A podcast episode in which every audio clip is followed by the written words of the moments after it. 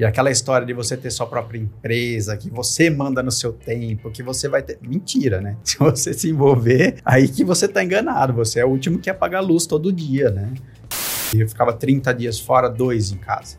Uau. Fizer uma continha básica aí, eu vi minha família 24 dias no ano. Isso não, não funciona. Não, você vira visita dentro da própria casa. Não é assim que tem que funcionar a sua vida, né?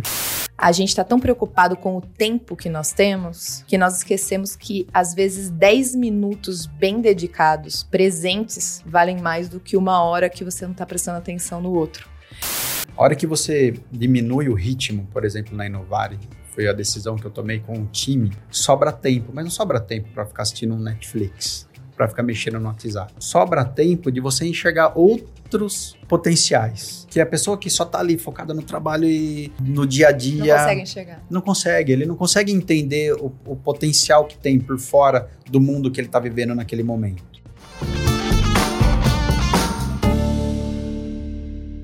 Seja bem-vindo ao nosso podcast Play Growth. É o parquinho que a gente quer convidar você para jogar, é o jogo do crescimento das empresas. Então a gente está aqui para falar sobre growth, sobre marketing, gestão. A gente tem falado de é, direito, contabilidade. Eu acho que tudo que envolve a vida do empreendedor e os desafios para ele enfrentar o crescimento da empresa. E está comigo a Francine Nunes, minha sócia na C3D Web. Prazerzaço estar aqui com vocês hoje. eu tava esperando. É, eu, às vezes Eu eu, ia coloco você assim, primeiro, ela, não. ela, ela rouba. Eu ia dizer sempre. assim, tudo certo pra dar certo, mas aí eu ia roubar a fala do Iago. E não gosto. Eu Então sou- fala eu, tudo eu não gostaria de roubar. certo. Para que essa você confusão fala. vocês dois ao Então vivo. eu falaria só prazerzaço, assim, porque é muito bom estar com vocês. pô. Iago Vilaça.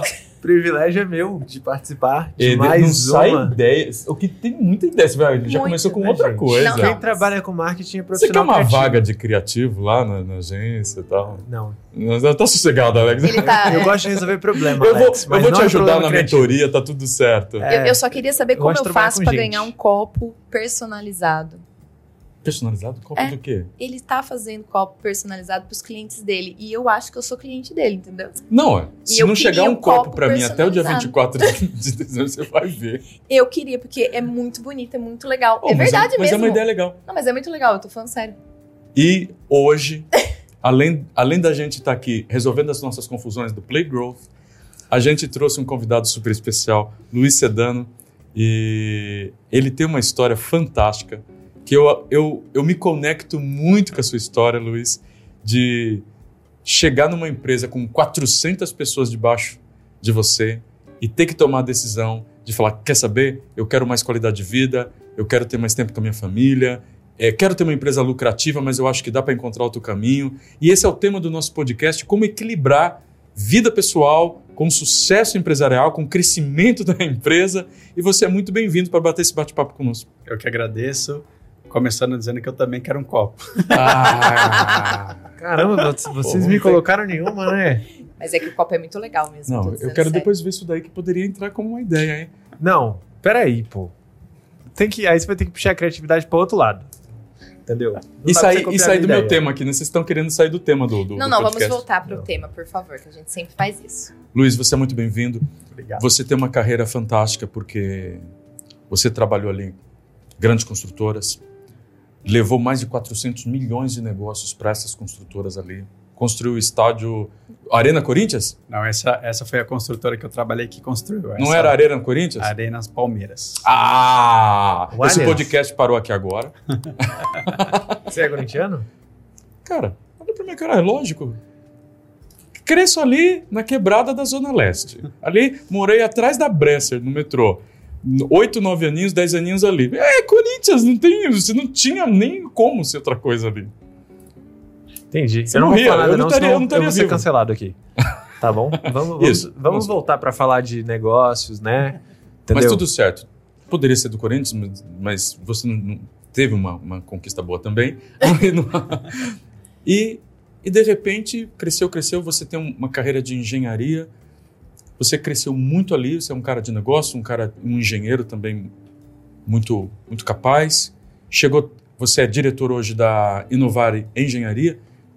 Quero saber, cara, que virada de chave, uma virada de chave que talvez possa fazer sentido para muito empresário, porque você tem uma empresa super lucrativa hoje e com- mas com certeza que fatura menos, mas está ganhando mais dinheiro, botando mais dinheiro no bolso e, e- e jantando com a família todo dia. Me conta isso. Exatamente, cantando com a família todo dia. Isso eu acho que não tem nada mais. Não tem preço. Não tem preço. Eu acho que esse é o sucesso. Esse é o sucesso da minha empresa hoje. Eu poder ter mais tempo com a família, poder me programar mais, estar próximo das, dos filhos, né? Então isso para mim faz uma diferença muito grande na minha vida pessoal e profissional.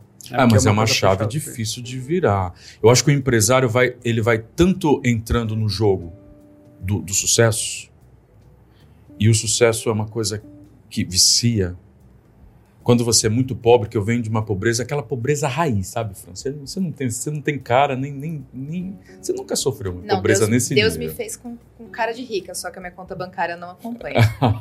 mas nasceu no corpo errado, você tá, você tá com essa Isso, crise. isso, Poxa, eu sou rico, mas nasci no corpo de um pobre. Não. Eu, eu era pobre raiz, raiz mesmo. De, de, de furar o Yakult para tomar assim. Sabe o Yakult?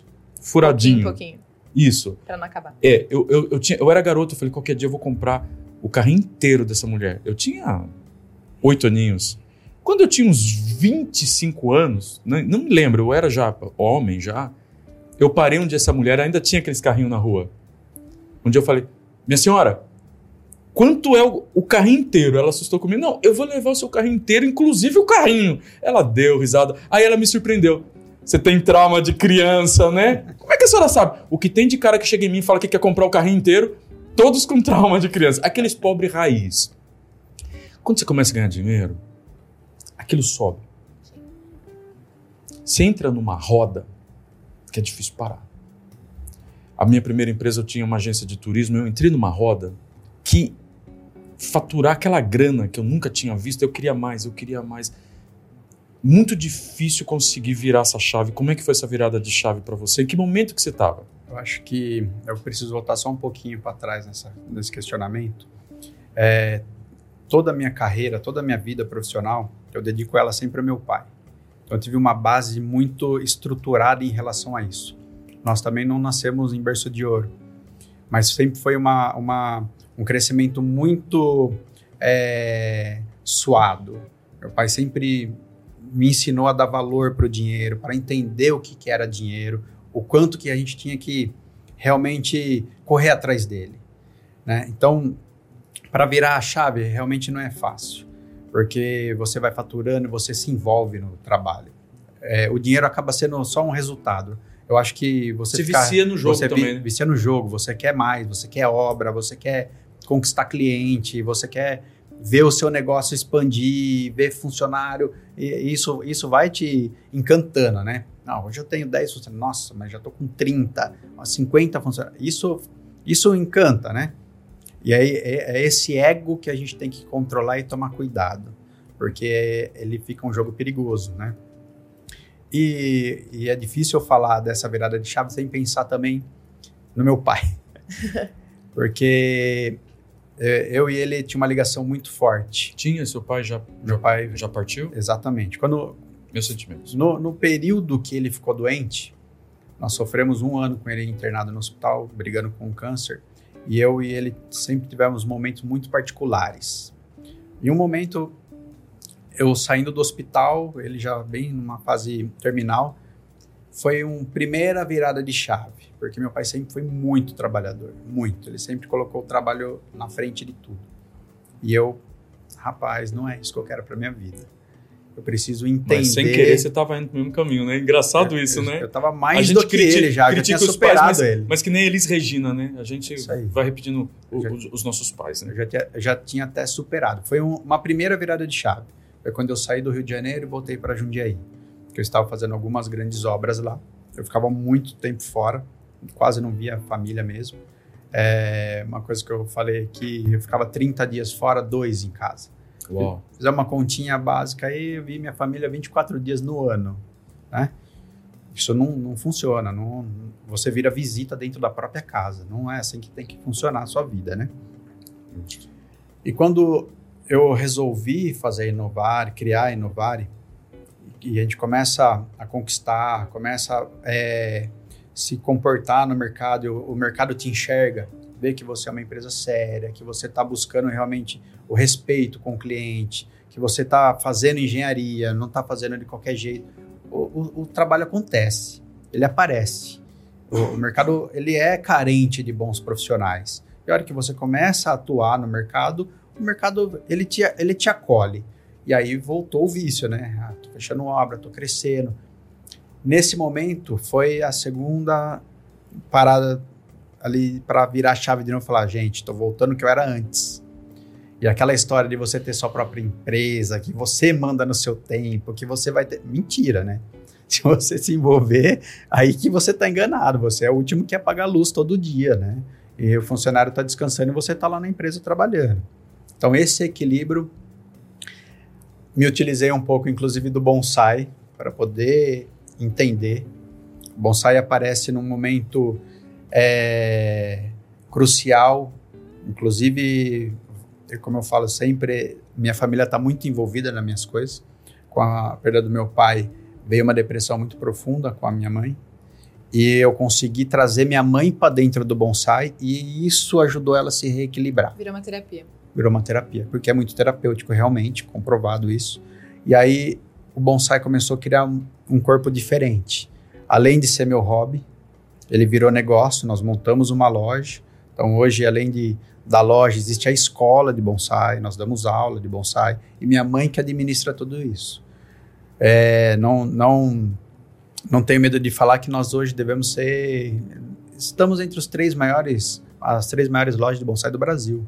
Tem mais de 4 mil bonsai. Você sabe que quero já pensar isso que é tão importante que você colocou. Tem um livro que é chamado Perdas Necessárias. Esse livro da Judith nos, nos ajuda às vezes a compreender que às vezes, lógico, ninguém quer perder um pai, principalmente para uma doença, mas todos nós estamos sujeitos a perdas, né? uhum. né? Mas como de repente a perda do seu pai foi uma chave grande de mudança na sua vida. Exato. Quer dizer, o teu pai, mesmo nesse momento, ainda, ainda te deu Ele esse benefício. 100% da minha vida até hoje. É. é. a gente fala de alavancas, né? E, e às vezes... Esse livro realmente ele é muito interessante porque ela, ela fala dos marcos, né? Sim. Foi até uma sugestão que o Alex me deu, eu li o livro por conta dele. E ela fala sobre marcos necessários na sua vida e várias perdas que você tem. E em um determinado momento, as, a, as perdas muitas vezes te dão caminhos a seguir que você não, não, não teria se, ela, se aquilo não tivesse acontecido, né? Exato. Eu Isso. procuro sempre enxergar o lado bom das coisas, indiferente do, da situação. É, mesmo dentro de um, de um um problema como esse, que é uma perda grande. Uma perda irreparável, sem dúvida. É, o que eu tiro de proveito dentro disso? É porque as pessoas às vezes enfrentam uma perda, Luiz, e elas entram numa espiral que elas não conseguem sair, uhum. que foi um pouco o lado que a sua mãe estava indo. Uhum.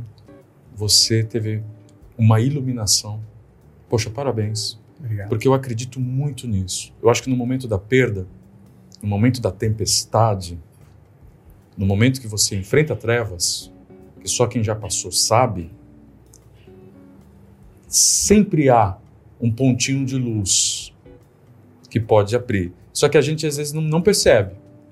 E você percebeu esse caminho, traz a sua mãe e monta uma empresa talvez até mais rentável. Não é? Porque eu estava pesquisando o bonsai ele surge na China, mas ele fica famoso com os japoneses, né? Que, Exato. que dão uma melhorada na, na, como tudo que eles fazem, né? O japonês pega e melhora tudo. E aí você se conectou. Como é que, que te apresentou o bonsai? Alex, eu assisti o Karate Kid. Não, aí você me conta. Eu quero saber até esse. A grande eu maioria, quero saber até esse negocinho aí. A grande maioria é exatamente isso. É, aprendeu com o Karate Kid. Mas no meu caso, morando no Rio de Janeiro, Sim. É, eu e minha família, é, eu estava fazendo uma obra que daí minha esposa e minhas filhas estavam juntos. Só que nós estávamos lá, mas eu enfiado dentro de obra. Eu queria de alguma maneira trazer alguma coisa para incentivar minha esposa, para ela se ocupar. Eu dei um bonsai de presente para ela. E morreu. Ah, entendi. O bonsai morreu. Quando morreu esse bonsai, eu fiquei triste porque eu falei, eu dei um presente que, né, mas não, não sabia ensinar ela a usar. Eu fui estudar para aprender a mexer com Mais bonsai. uma perda fantástica. É, a perda do bonsai gerou uma, uma profissão lá. Eu fui estudar e fui aprender a fazer bonsai para poder ensinar ela e ela não matar o próximo bonsai. Só que aí eu não, porque fui, também, pô, aí... não Mas ia aí falar. você se apaixonou pelo bonsai. me apaixonei pelo bonsai. Olha, em coisa de três meses eu devia ter mais ou menos uns 70 bonsai na varanda do apartamento que a gente morava. Olha, E aí um dia ela chegou e falou para mim, né? Falei, olha só, você já prestou atenção na varanda? A gente não tem mais uma varanda. A gente tem uma floresta lá dentro da varanda. A gente não tá conseguindo usar a varanda. Acho que é melhor a gente diminuir um pouco. E eu comecei a vender os bonsai. Só que aí tem o, aquele sangue de empresário. A hora que eu comecei a vender e ver que dava resultado, eu falei, pronto, botou 100 achei reais, mais foi. um botou negócio. 200 reais, foi. Co- co- Cobrou quinhentão, foi. É porque o preço do bonsai, ele também é, ele é meio que é é muito variável, né? Porque ele tem pelo eu tenho eu tanto de tempo, né, Luiz, que O tempo você que tá você tem de trabalho. Tem bonsai valeu Ah. mais de 20, Ah, 30 o mil. tipo de árvore que Tem. você tá usando, né? O tipo de árvore, hoje ele já não é mais tão requisitado no Brasil. O Brasil ele evoluiu muito no bonsai. É. Então hoje o, o tempo de trabalho é o que é o, o- o grande negócio, que é o que é valorizado de fato, o que põe preço no bonsai. Mas bonsai de cinco dígito, dígito no Brasil já não é mais uma Sim. coisa difícil. Hoje já temos bonsai é, mais de 100 mil reais fácil aqui no mercado brasileiro, que não era o- a realidade anterior. Então, cresceu muito esse mercado. O brasileiro já é reconhecido lá fora como bonsaísta. Demorou um pouquinho. Isso é coisa de é recente, coisa de 5, 6 anos atrás aí, que o Brasil vem se mostrando mais. Tem, nós temos profissionais aí no meio do mercado hoje do bonsai que são maravilhosos. Começou como hobby. Começou como avançou. hobby, virou Não, mas negócio. veja que legal, né? A pessoa se forma em engenharia, Uhum. vai trabalhar numa construtora. Fiquei sabendo que virou gerente de projetos com 28 anos. Sim. Deve ter sido meio difícil aí essa Uhum. fase. Aí vai, compra um bonsai para alegrar a esposa, resolve estudar bonsai, abre uma empresa de bonsai. E agora o que, que você está inventando, a nova? É, vou alguma coisa eu vou nova eu acho comprar que você tá ações, tá? inventando. Do que você estiver inventando na próxima, 10% você já me vende. Que alguém, alguém, alguém fez um zoom, zoom, zoom aqui no meu ouvido que ele tá inventando mais uma, não é, Iago? É, então, eu, eu, na verdade, eu vou dar um passo pra trás, tá? Antes de você contar esse zoom, zoom, zoom aí, pra quem não pegou a referência, a referência é boa, mas dá uma uma palhinha pra gente do porquê que o bonsai é tão... Porque você falou de, de tempo de trabalho.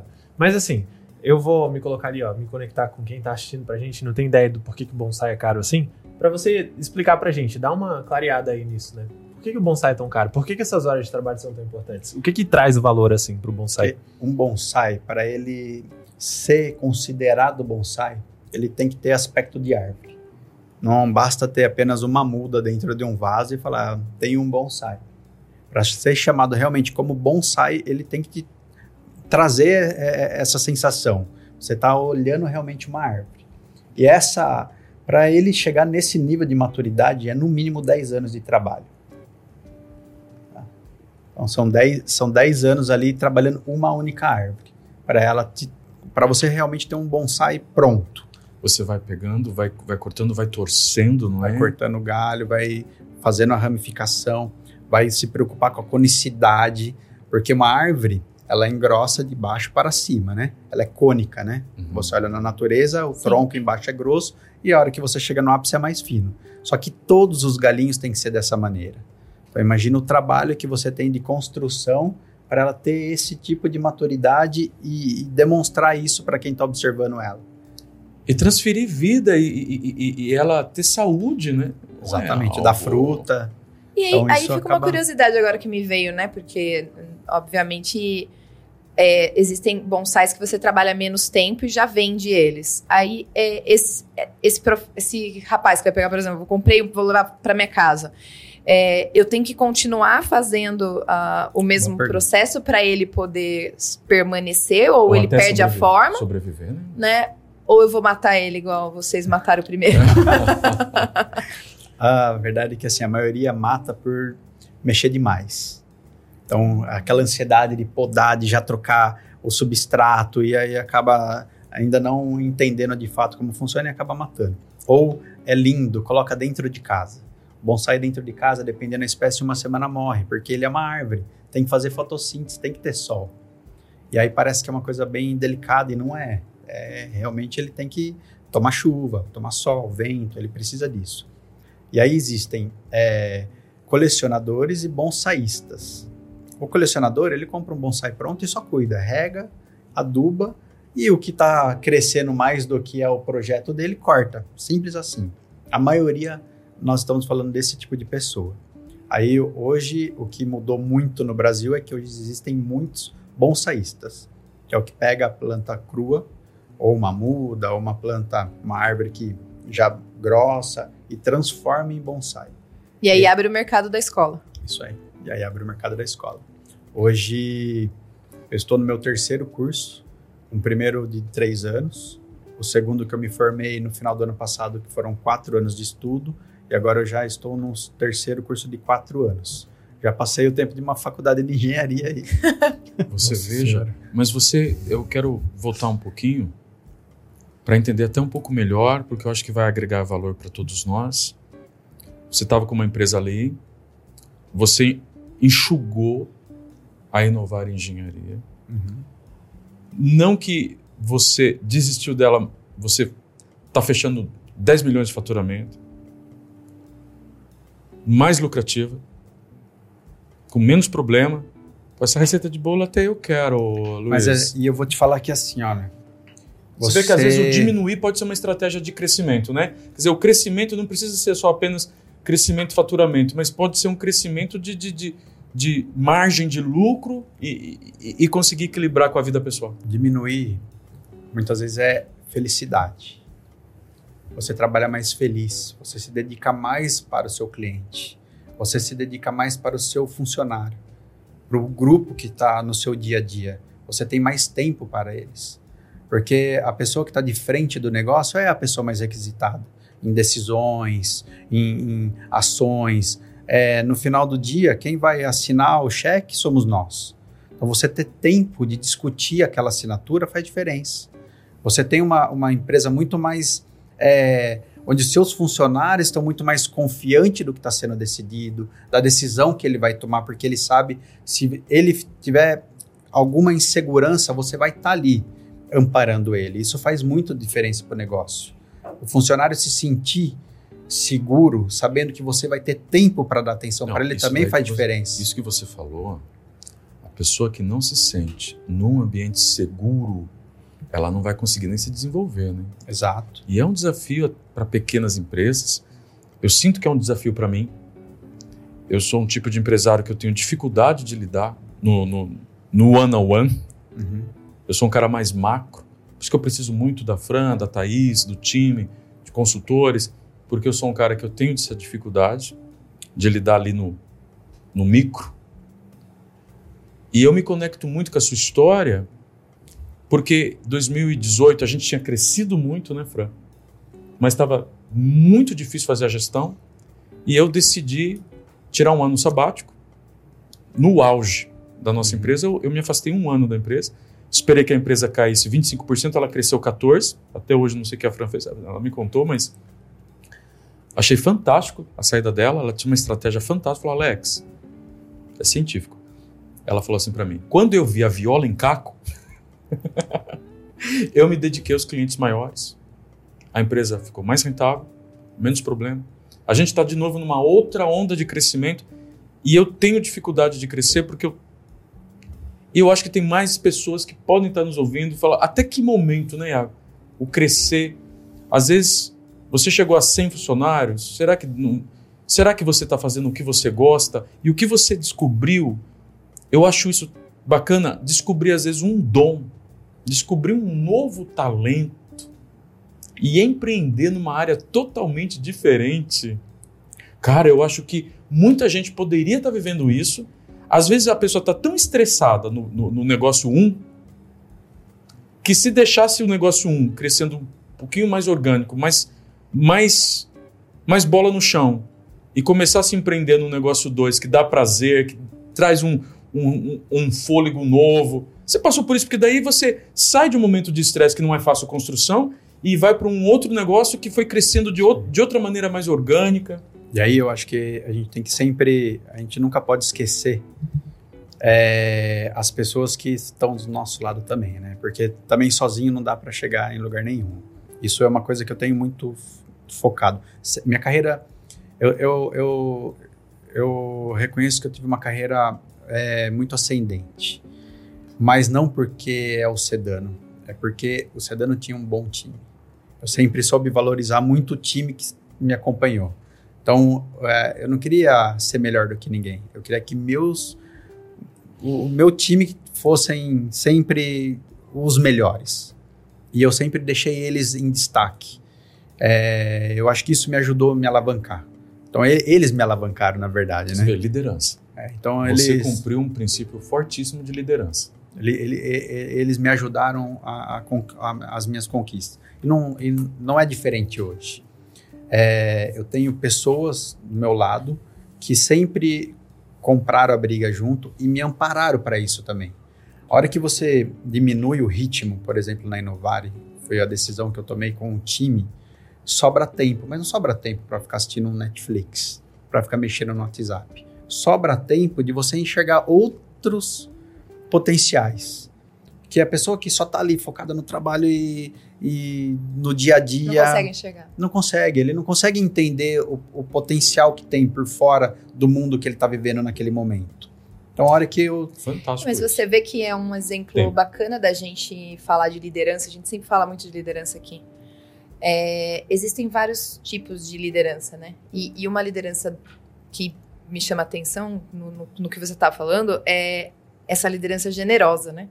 Que ela é empática, né? ela é, entende o papel de cada um e veja que você, por ser um líder que entende que depende de um time, que sem o time você não chega lá, você levou isso para dentro da sua família, né? Incorporando ela dentro das atividades aí da sua empresa, que você, por opção, tornou ela familiar. E, e dentro de um hobby, você conseguiu aí, de uma forma, né, novamente, com, com generosidade, trazer uma pessoa, que no caso, sua mãe, para te ajudar e contribuir e, e, e, mudou a vida dela. Então a gente, como líderes, a gente também tem o papel de mudar a vida das pessoas, né? Então, além deles, das, do time, da gente enxergar o time como uma alavanca, uma das nossas alavancas de crescimento, a gente também muda a vida dessas pessoas, né? Se a gente tem você essa liderança mais generosa, né? Você ganha mais tempo para descobrir um novo dom. Isso eu acho muito bacana, porque Pode ser pessoas que estão nos ouvindo, o cara sempre teve sonho de pintar quadro, mas nunca consegue parar para pintar quadro. Então, se ele preparar a empresa dele, de repente, para andar um pouco mais sem ele, porque ele investiu muito em pessoas, porque ele inspirou demais o time dele, e ele consegue impor um ritmo que o time toca, sobra mais tempo para ele, para ele fazer um curso de pintura em tela. Não, e se você. E lá na frente, essa pintura em tela é, pode virar um negócio. Sim, com certeza. Então, eu acho que você descobriu dons, que você descobriu de, de forma. de forma. É, é, é, espontânea. Você não foi atrás. Isso eu acho também fantástico, né? Você pegar uma perda e transformar isso num, num, num negócio. É, é, algo, é algo que a gente tem que pedir iluminação. Para a gente olhar para dentro da gente e falar, poxa, eu estou tão estressado aqui nesse negócio, eu poderia começar a fazer uma outra coisa. E de repente descobre um dom, descobre um caminho, descobre um bonsai. Se descobrir um bonsai, pode ligar para o Luiz. Depois, ô, ô Luiz, precisamos do seu contato de como que a gente, como é que eu faço para comprar um bonsai? Eu, eu, quero entrar nesse mercado do bonsai também, caramba. Ô, eu quero ser consumidor pelo menos. Eu acho lindo esse negócio. E às vezes nós brasileiros não, não temos muito acesso, né? Eu acho incrível, mas nova. eu tenho uma tendência assassina com qualquer ser é. vivo que não seja minha filha. Boa. Então, eu tenho que. É, a única, o único ser vivo que deu certo, que se manteve vivo, foi ela. Então, Ainda bem, ah, né? Peixes eu mato. Você tem um é, marido, morre. né, Fran? Ah, mas ele não precisa de mim para sobreviver, é né, coitado? Ah, né? Pelo menos espera-se ah, que seja. É... ah, mas o peixe, sentido, se eu não, é, o peixe, um peixinho beta, um peixinho beta com você vai morrer em três dias, então. Morre. Um peixe beta morre, uma planta morre. Não posso criticar. Né? Mas então... nessa, nessa conversa do bonsai, né, ele estava falando o que, que tem que fazer para cuidar do bonsai. Vou dar uma viajada aqui agora, tá? Mas isso vai fazer sentido. Eu puxei alguns princípios que eu acho que são interessantes para a construção do negócio. Sim. Né? Então, por exemplo, ele falou que às vezes um bonsai demora 10 anos para poder ser preparado. E quando a gente está construindo um negócio, às vezes a gente tem um imediatismo, né? Sim. A gente quer que as coisas aconteçam, pô, não, quero ficar rico amanhã. Não é bem assim que funciona, né? E aí o primeiro princípio que eu puxei foi: você quer construir um negócio sólido, então você precisa de uma visão de longo prazo. Foi o primeiro ponto. Os, o- depois ele falou sobre o adubo, né, que você tem que colocar, que você tem que cuidar da terra da maneira correta. Então, o ambiente que você está criando dentro do seu negócio é essencial para que ele floresça, né, para que ele cresça bem. Depois ele falou sobre exposição sol, chuva e vento. Sol São interpéries. é, então, assim, são três situações diferentes. Então eu imagino olhando pro negócio e penso, cara, nem sempre vai estar tudo bem. Tem dia que vai ter sol, tem dia que vai ter chuva, tem dia que vai estar ventando. Tem dia Mas- que vai ter um tsunami, tem dia que vai ter um terremoto, tem dia que você vai dormir é, em posição fetal. E cada uma dessas coisas acaba sendo essencial para que o negócio ele cresça também. Então, as adversidades do seu meio, elas são importantes para o crescimento. E um outro ponto, né, que é manter o aspecto de árvore. Eu achei isso muito interessante. Eu falei, "Ué, mas só é um bonsai se mantiver o aspecto de árvore? Então, assim, como que eu mantenho, por exemplo, a característica da minha empresa, mesmo com o crescimento? Ou se eu quero trabalhar uma redução, é, como é que eu faço para poder manter isso dentro da minha cultura? Então, qual que é a cultura do bonsai, por exemplo? A cultura que tem esse aspecto de árvore. Mesma coisa minha empresa. Levantei a cultura, então essa cultura ela precisa ser mantida. Você falou isso, eu lembrei do, do que. vamos o- fazer uma campanha em cima de Não, bonsai maravilhoso, para clientes, tá? aquilo que você falou, né, o Alex estava falando sobre 2019. É, quando, quando o Alex sai da C3D Web, fico eu e a Thaís. É, e ele, tem, ele precisava desse tempo, até por uma questão aí É. de saúde, ele precisava desse, desse um ano dele. Quando ele sai, é, a, gente, a gente precisava cuidar da carteira de clientes e rentabilizar a empresa sem que diminuísse o faturamento. Então a estratégia não foi só somente focar em clientes grandes, mas melhorar a experiência e o relacionamento dos clientes, né? Ou seja, criar uma cultura mais centrada no cliente. E isso foi expandindo, né, dentro da empresa. Isso foi meio que a, a todo, toda a equipe começou a trabalhar da mesma forma. E quando isso aconteceu, a gente começou a receber um volume de indicações desses clientes. Então, aquilo que parecia, tipo, sem, sem luz, não tinha, tipo, falava para onde vamos, né? Como que vamos chegar? É, com essa mudança dessa cultura, é, a gente conseguiu trazer novos clientes e manter uma, uma certa lucratividade que a gente nem esperava que ia acontecer. E, e isso foi muito positivo e muito sólido, porque depois a gente veio com a pandemia, né? Sim. Em seguida. E, e construir essa, esse aspecto, esse nosso aspecto de árvore, Iago, que não era árvore, na verdade, que era somente uma cultura centrada no nosso cliente, fez toda a diferença para a gente se manter vivo num, num, num, momento que a gente chegou a pensar que o nosso negócio poderia estar fadado a, a fechar, né? Tipo, por conta da Total. pandemia. Total. Gente, se você pensar que o bonsai representa equilíbrio, né? bonsai vem de plantar numa bandeja, mas representa harmonia, equilíbrio. E pensar que equilíbrio é algo que, na minha visão, não existe equilíbrio. Ah, pô, já começa. Eu- eu- às vezes fala, se a gente tiver que colocar tudo o que os gurus falam que você tem que equilibrar, você precisa de 48 horas no dia, que você tem que cuidar da saúde, praticar esporte, trabalhar, é, cuidar do filho, cuidar do cachorro, estudar, ouvir podcast, principalmente o nosso, compartilha com um amigo. Se você está gostando desse podcast, joga nos seus grupos do WhatsApp, sem dúvida, podcast ajuda. Ah, mas tem que ouvir podcast, tem que ler livro. E a pessoa, em vez de se sentir equilibrada, ela vai se sentindo mais estressada ainda, mais cobrada e mais culpada. Mas eu, eu, eu gosto de ver o seguinte: em alguns momentos da sua vida você tem que priorizar algumas coisas. Isso é bacana. Eu posso fazer só um parênteses? Claro. É, tudo é, eu acho que é foco, né? Isso. É fantástico. Essa, essa palavra eu trago muito ela para o meu dia a dia. É, por conta das obras, eu, eu acabo ficando muito tempo no trânsito. É o melhor momento para estudar. YouTube, é, Podcast. podcast, é, Spotify. O Spotify é melhor que o YouTube porque dá É, para usar o Waze e não dúvida. perde ele. É, Então é o momento que eu tô estudando. Eu tô escutando um assunto que me interessa, eu tô vendo sobre bonsai, tô escutando alguma, alguma teoria nova que está sendo divulgada, tô, é a hora que eu tô me conectando com as informações que estão ocorrendo pelo mundo, que não dá nesse dia a dia para a gente estar sabendo de tudo. Então é, é, é o foco. foco, Um priorizar. exemplo, né? Eu acho que o empresário quer crescer, quer crescer, quer crescer, mas ele não prioriza. Tem que priorizar a saúde, tem que priorizar a saúde mental. Eu lido com empresários que estão emocionalmente esgotados, aí ele não consegue liderar, ele não consegue planejar a empresa, não consegue dar prioridade para as coisas, inverte as prioridades.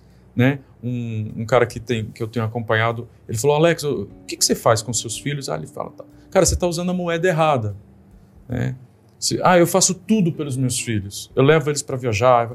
Cara, às vezes o, esse tudo que você está falando não é a moeda certa. Que você- se você está querendo que seu filho te respeite mais, não é dinheiro que é a moeda. Não é dar presente. É o tempo. Presença. É o tempo. Você está usando a moeda errada. Você tem que brincar com ele. Brinca com esse seu filho uma hora, duas horas, três horas. Porque a experiência é minha, Luiz. Eu brincava duas, três horas com meu filho de esgotar. A gente fazia carrinho do Hot Wheels na casa inteira.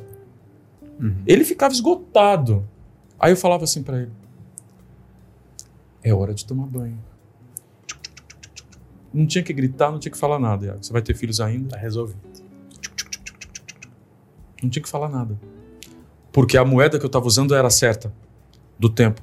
Então você, você trouxe um, um grande insight aqui, porque você está trazendo, falando do bonsai, você está falando da, de uma das moedas mais importantes que nós temos. Mais do que o dinheiro.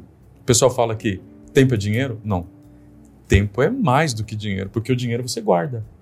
Tenta guardar o tempo aí. Tic-tac. Lembra da, da história do Peter Pan? O tic-tac. O crocodilo, né? Uhum. Que tinha comido o, O pulso, relógio. tinha um relógio. Tic-tac. Esse crocodilo está atrás de, de, todo, de todos nós. Então, o tempo. Valeu a pena para você tirar um pouco do seu tempo da, da Inovar Engenharia, começar a gastar seu tempo com bonsai, ajudou você a se equilibrar, ajudou você a se focar. Não, valeu muito a pena. Valeu muito. E hoje. Pode falar do. Sim. Eu ia falar isso, Ah. gente. Eu quero saber das abelhas. Não vai falar das abelhas? Não, não. Eu falei que ele ia inventar uma vendo- nova. Tinha um eu tava zoom, vendo zoom, o zoom, briefing. que ele tinha inventado uma nova e vocês não deixaram ele contar. Caramba, criação de abelha sem sem É porque eu, ferrão. eu acho um máximo quando a pessoa fala que tá equilibrando o tempo. Ó, vamos lá, né? Porque Quero saber também como é que ele, tá ele, deu uma dica. Eu acho que você devia, devia colocar essa na descrição do podcast.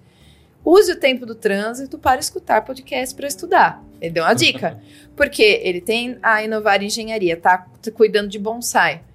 Ele diz que ele tem tempo para família. E agora ele inventou mais uma. Então, Mas não pode que esquecer é o zoom, que eu zoom. falei do time. Né? então tem o time. Bom, e o mas time isso é te auxilia. time. fantástico. Que É, ele tá- vai eu- falar das abelhas agora. Mas ó, o pessoal às vezes me pergunta, Alex, você não tá mais no dia a dia da C3D Web, mas com a quantidade de clientes que vocês têm. Mas, cara, é, eu- mas tem pessoas ali né, que estão entregando e, e entregando muito melhor do que eu entregaria. É, às vezes, se a gente analisar friamente, nós somos um problema para a empresa. A gente não é a solução. Porque às vezes a gente toma. Ô Luiz, repete isso pra gente, por favor. Pra Repete, você usar repete olhando seus- ali, ó, pra aquela câmera ali. Às vezes nós somos um problema para a empresa. Obrigado, Luiz. Isso vai virar um corte excelente. É. Porque nós estamos no final da linha, né? Ah. Às vezes uma decisão Não, você não, eu ainda tenho muito. precipitada. Brincadeira, ele não entendeu a piada, eu perdi um momento aqui. Desculpa. Mas às vezes uma Não, decisão precipitada, uma fala ali meio fora do contexto, gera um problema para todo o time, né? Então, Sem é- dúvida. é, é O, o- cara se apegado demais à operação. isso aí. E ele mesmo é uma tampa que não deixa os outros crescerem. Isso aí. Se você é líder, líder na sua empresa, e você está ouvindo esse podcast, pega esse ponto, se você pegar esse ponto que o Luiz abordou, que você tá sendo, que você pode estar sendo problema, muito controlador, muito controlador, muito precio, um preciosismo desnecessário, deixar que a operação também possa Olha fluir um pouco sem você. Olha o Iago olhando pra mim já de novo, dizendo que. Nossa. Tá vendo? Não, eu não falei nada. Eu não falei nada. Mas resumo disso aí, né? Dessa conversa. Time bom compra tempo. Obrigado. Ó, isso pode virar um corte legal. Nossa senhora. E pra mim isso aqui. Agora- valeu. resumo, tá? Para Francine, time bom tem que treiná-lo para que ele possa Comprar o tempo. Te dar o tempo que você está precisando. É, mas eu acho que o Luiz ele vai concordar comigo. Pra eu treinar, treinar uma pessoa, ela tem que querer. Né? Então, assim, às Então, vezes a pessoas gente. boas, né? Escolher as pessoas certas, né? A gente deposita uma série de expectativas em cima do time e fala, gente, vocês têm poten- potencial pra poder alcançar isso, pra poder se tornar isso aqui, para tipo assim, para ser grande. Não sei se você já passou por isso, provavelmente sim. Sim. E aí você vai lá, entrega tudo e o time Mas eu, eu acho que aí é um momento de quem está de frente colocar o peso. Não esperar que é, a pessoa tome a frente. Você dá a responsabilidade que ela vai precisar se superar e ver o quanto que ela vai suportar disso. Para realmente você entender se quem você está apostando suas fichas vai dar o retorno que você espera. Porque aí você é onde você vai começar a entender as dificuldades e vai poder amparar para poder realmente treinar. Ah, eu acho que às vezes a gente começa a dar muita é, credibilidade, mas a gente só está dando isso, só credibilidade. E formar dá trabalho, é, dá desgasta. Você tem que se dedicar e você vai ter frustrações. Na hora da frustração é a hora que você vai ter que decidir o quanto que realmente você quer se dedicar àquele funcionário. A hora que ele deixar de, de, de cumprir o que você tem de expectativa, o quanto que você ainda vai acreditar no potencial dele e vai avançar com o treinamento. Não é que a gente faz também com os nossos filhos. Você não, eu não consigo. O meu filho tem 12 anos, eu tenho 500 mil coisas para falar para ele, mas eu não posso falar tudo agora. Eu tenho que, ele tem que cumprir um pouquinho da, do estágio que ele tá, né? Tá, tem que, Então, o tem funcionário, às vezes, amadurecer. Você tem toda a razão. Às vezes a gente só dá credibilidade, só e fica dando treinamento e o cara não tá nem, nem naquele momento, nem, nem naquela maturidade, mas que não é fácil Não. tri- triangular essa equação. Bem-vindo ao mundo de gente e gestão. Gente e gestão não é fácil. Não, mas você é muito bom, você, você fala muito bem, Luiz. Você é Obrigado. calmo para falar. Se eu fosse calmo para falar assim, eu, eu teria 200 funcionários e estaria numa boa. Eu preciso amenizar um pouco, ser mais calmo para falar. Eu- eu- como é que tá esse curso do bonsai? Como é que eu compro? Você já abriu o carrinho? Entra no nosso site lá, Como é que, já como é que eu te, como é que eu agenda te sua acho? aula. Como é, que, como é que eu te acho? É Bonsai Arte Viva. Bonsai Arte Viva. Arte Viva. Isso. bonsaiarteviva.com.br .com.br. bonsaiarteviva.com. Pô, você é meu cliente e eu não tô sabendo direito. que Isso daí eu preciso. Antes- Vou jogar. Antes da Não, gente ele é caminhar- meu cliente. Ah, obrigado. Nossa, é- Você viu, né, Iago?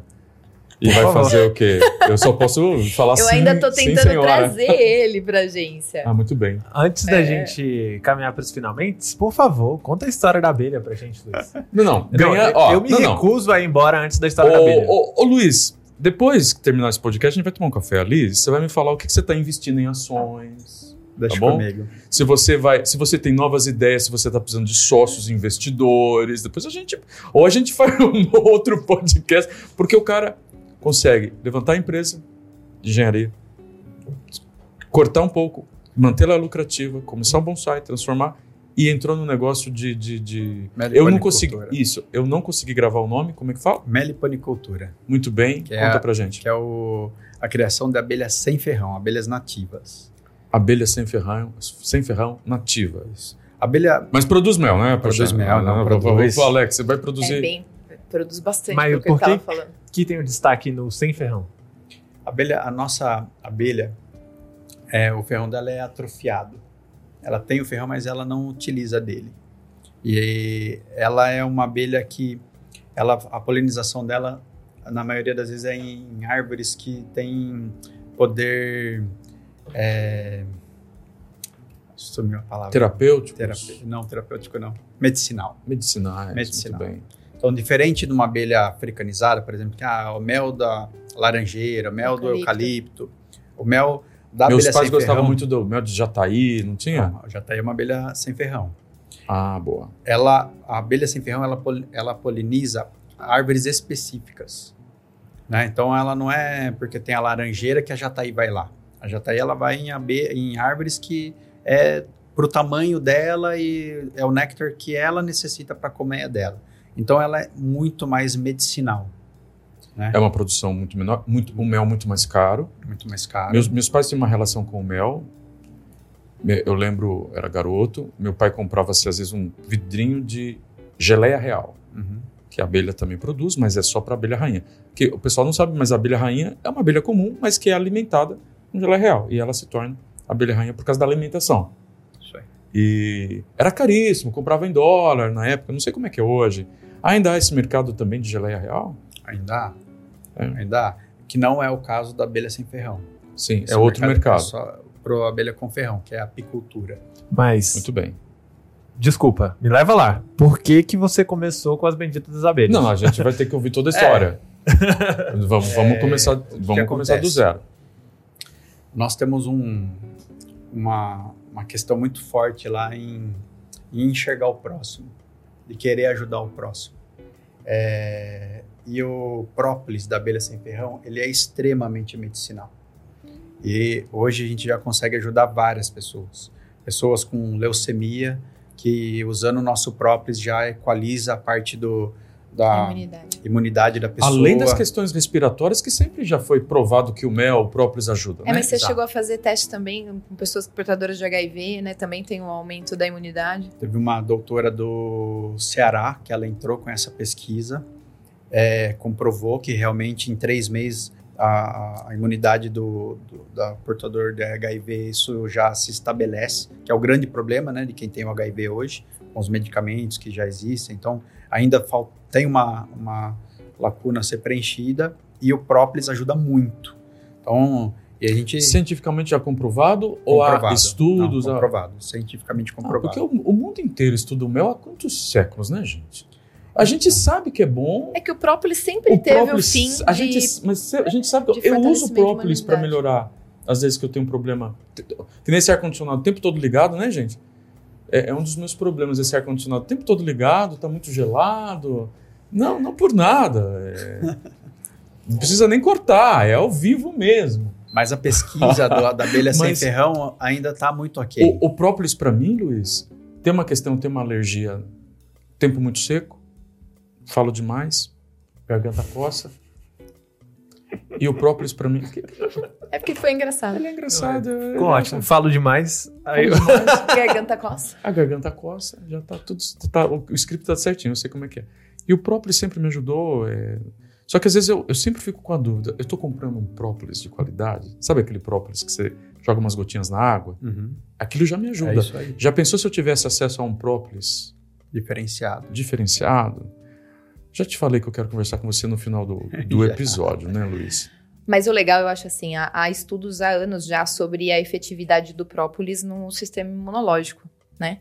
Agora, o que, o, o que eu achei bacana que o, que o Luiz ressaltou é que, dentre as abelhas sem ferrão, Hum. não há um estudo específico, né? Que, porque elas produzem, já, bem, elas já produzem um mel mais puro, que é o, o- o- a gente conhece como jataí, é isso mesmo, né? A Luiz? jataí é uma das abelhas, É, que é, que é, o- que é aquele mel que É a mel gente... mais puro Muito difícil de achar, muito difícil de achar, que a produção dela é muito pequena, muito né? pequena. Às vezes o pessoal aí. mistura o meu de jataí com outras coisas, E né? aí agora eles estão tá, tá vindo com esses estudos científicos que ele estava contando em cima de do, do própolis dessas Muito abelhas bacana. que tem o, o estudo comprovado. Acho que é uma coisa muito interessante. Você falou que começou por causa de ajudar o próximo. Aí você estava falando sobre Sim. o própolis e, E aí, aí, o que que acontece?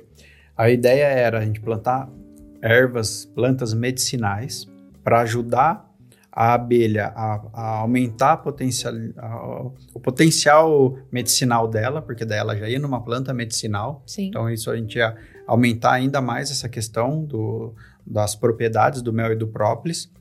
E a hora que a gente entende isso, a gente aí volta, né, olhar como negócio. Aí o bonsai já está sendo bem cuidado, a construtora está sendo bem cuidada, vai sobrando tempo. E a gente foi para o caminho da meliponicultura também. Então, hoje, é, nós iniciamos é, uma estrutura para a gente finalizar o ano com perto de 70 caixas. Nós vamos fechar o ano com 120. Ano que vem, a ideia é a gente já tá perto de 500 caixas e aí a gente vai Me dá, uma, me dá uma ideia. 500 caixas representa quanto em dinheiro? Se a gente for pensar em mel, e aí tem a genética, né? Tem caixa que tem mais pro, é mais propícia para mel, tem caixa que é mais propícia para para própolis. Mas a gente está falando aí em algo perto de 450 mil reais. As 500 caixas? Uhum. 400, e você está pensando em produzir 500 caixas o ano que vem? Não é fácil a produção porque não dá para escalar tão rápido, né? É, a multiplicação acaba sendo rápido. Mas a de produção repente, dela que vai aí tem que preparar para isso. mas de repente você tem um negócio aí que de repente pode estar faturando um milhão por ano. Sim. Parabéns, Luiz. Parabéns. Esse podcast foi diferente porque a gente começa querendo saber da sua história. É uma história interessante porque eu acho que tem muita relação com todo mundo que está nos ouvindo que sofrem perdas e às vezes não sabe que depois daquele turbilhão lógico você tem sempre dois caminhos Sempre. né? E eu te agradeço você compartilhar tudo isso com a gente hoje, você nos abrir coisas pessoais suas, querer. Eu fiquei com isso no coração. É fácil perceber que você quer ajudar. Eu acho que esse é um, também um dos fatores que o empresário brasileiro parar de olhar para o próprio umbigo, ter visão social, ter visão do outro. Sa- Sabe que a gente ficou 100 anos, os psicólogos ficaram 100 anos estudando o eu, o eu, o eu, entendeu o eu. Mas eu acho que a chave está no outro. É porque a hora que você ajuda o outro, você está se ajudando. Sem dúvida. O resultado sempre é pessoal. Nós temos que ficar mais 100 anos en- entendendo nós, o outro. A gente tem que esquecer um pouquinho o self. É, sai um pouquinho desse individualismo. E se você também tá, tá ouvindo a ge- a gente até aqui ó, agora, se foi legal para você, não esquece de compartilhar aí. Poxa, todo mundo tem grupos no WhatsApp. Pega o link aqui no, no- no Spotify, se você tá, no YouTube, joga lá nos seus grupos, convida o pessoal para assistir esse podcast, que eu acho que pode ajudar alguma pessoa. É, com certeza.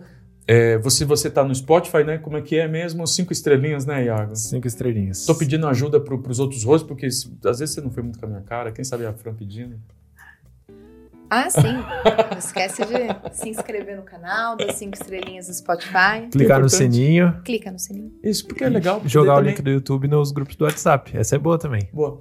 Você vai nos ajudando a entender se você está curtindo, para a gente continuar produzindo novos conteúdos. Hoje esse podcast tinha um tema da gente falar sobre vida pessoal e equilibrar a vida pessoal com sucesso.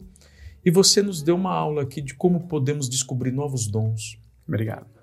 como Obrigado podemos descobrir novas aptidões em qualquer momento, até em momentos difíceis. Como podemos ficar atentos a oportunidades em ajudar o outro. Como você pode entrar em outros segmentos, porque vai sobrando tempo quando você forma pessoas, um, grande, um grande princípio de liderança.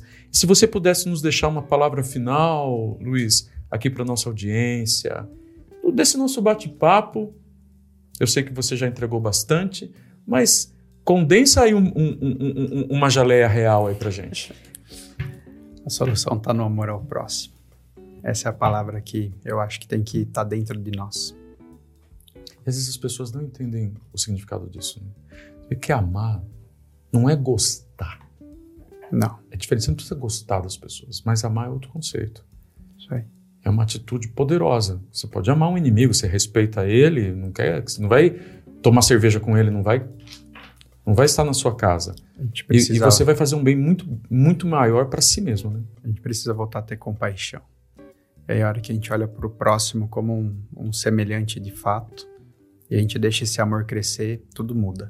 Vou trazer você para a gente falar de espiritualidade aqui, que eu tô com uns amigos para vir aqui falar de espiritualidade, porque isso tem tudo, Eu tudo sou, a ver com espiritualidade. sou o primeiro da fila, hein? Tem tudo a ver com espiritualidade, tá bom? Iago, palavras finais. Pô, foi, foi legal esse papo, né? Diferente, A gente falou diferente. de a gente sai de um, de um Aqui esse podcast, quando a gente fala que era play mesmo, é um play, né? Você sai, você sai do, do- do- da gangorra, cai, cai, cai, cai em outro brinquedo, gira, gira, gira, depois você. Muito bom, muito bom. Muito obrigado, Luiz. Obrigado. É, foi, foi, f- pô, foi super legal. Você falou algumas coisas, né? Por exemplo, a relação do seu pai, super me conectei. Eu falei, caraca, eu aprendi várias dessas coisas com meu pai também. Isso foi muito legal. É, aprender sobre bonsai, sobre apicultura. É isso o nome, né? Meliponicultura. Nossa senhora. Meliponicultura. Meliponi- Apicultura são as abelhas africanas. Ah, é, tem essa também. É, são as que têm Meliponicultura. É isso, né? Aprender sobre isso. Mas, ao mesmo tempo em que aprender essas coisas novas, conseguir conectar isso com negócios que, que, querendo ou não, também é o nosso foco, eu achei super legal. E eu acho que para mim, assim, de aprendizado é, é como esses princípios internos, né? Como, por exemplo, essa relação que você tem com a necessidade de ajudar o próximo, ela acaba refletindo no seu sucesso na vida dos negócios. Porque, querendo ou não, você está desenvolvendo pessoas, você está transformando vidas, né? E a minha última provocação aí, né? Se eu acredito que provavelmente as pessoas vão se lembrar bem de você, no sentido de as pessoas que você lidera, mas para a galera que assiste a gente que é líder, a minha provocação é como que os seus liderados vão se lembrar de você. Então, é, eu acredito que seja um ponto bom, né? E é muito legal ver isso de, de amor ao próximo, de cuidado. Eu, de certa forma, quero que os meus liderados lembrem de mim dessa forma também né? Que a galera pense, pô, não, ele estava preocupado em me ajudar, em me desenvolver. Então acho que esse que é o meu, meu fechamento aqui. Francine Nunes. Eu acho que a gente teve uma aula aqui. Como. Bem, eu tenho uma, uma certa paixão pela, pelo esse universo de natureza, né? Porque, afinal de contas, eu tenho uma pitadinha de meio ambiente, biologia, né? No passado. E eu vejo que como é interessante a gente conseguir é, relacionar, né, coisas que a gente constrói na natureza com a nossa vida social, nosso relacionamento, nossa vida profissional. O Iago deu uma aula aí na questão de comparar, né, a estrutura de uma empresa com a estrutura que você falou de um bonsai. E se a gente for, for analisar, vem da palavra do equilíbrio que você falou, né? Então, se você ser uma, um profissional que você consegue equilibrar a vida profissional com a vida pessoal, você ser um líder que consegue equilibrar, né, ali ter uma base sólida e saber que você precisa das ramificações para que aquilo tenha aparência de negócio, para que aquilo tenha sucesso, é algo vital. E uma coisa que você falou, Luiz, que eu achei sensacional, e até o Alex completou, é a questão da presença. A gente está tão preocupado com o tempo que nós temos que nós esquecemos que às vezes 10 minutos bem dedicados, presentes, valem mais do que uma hora que você não está prestando atenção no outro. Então, você conseguir parar e olhar o outro como um semelhante e escutar ele, muda, muda esse mundo, né? Muda completamente. Eu acho que a gente está muito carente disso. Porque, querendo ou não, a pessoa está aqui falando com você, mas ela está ligada em outra coisa, ela não está te dando atenção, ela não está presente, ela está aqui mas não presente. Então, acho que isso foi algumas das lições que esse podcast nos trouxe aqui. Não só o desenvolvimento profissional, mas também você se tornar, né? É, acho que a chave do negócio é você usar o amor para se tornar uma pessoa melhor. Vai ser difícil acrescentar alguma coisa. Esse podcast foi muito enriquecedor. Você nos, nos abrilhantou hoje, Luiz. Nosso agradecimento. Eu que agradeço. E se eu puder ressaltar alguma coisa, perdas. A gente nasce perdendo, né? Se a gente sai do ventre da mamãe, tá, lá, lá era o único momento que estava tudo certinho, né? E depois a gente vai sofrer perdas. E, e Jesus disse assim, que aquele que quisesse segui-lo, que abrisse mão de tudo, né? Então, há uma, tinha que abrir mão era perder tudo, né? Para alcançar algo melhor. Então, essa questão é muito forte para mim. Eu acho que algumas perdas que eu sofri é que de fato me fizeram encontrar comigo mesmo, com aquilo que eu devia me conectar. E se alguém está nos ouvindo e está no momento de muita perda, que não é fácil passar por um divórcio, né? Não é fácil perder um filho, não é fácil perder um pai, não é fácil. Não é fácil você perder uma empresa. Eu lembro claramente que eu fiquei uns três meses deprimido depois que eu tinha quebrado minha agência, eu já estava com 27 anos, solteiro ainda, na casa dos meus pais.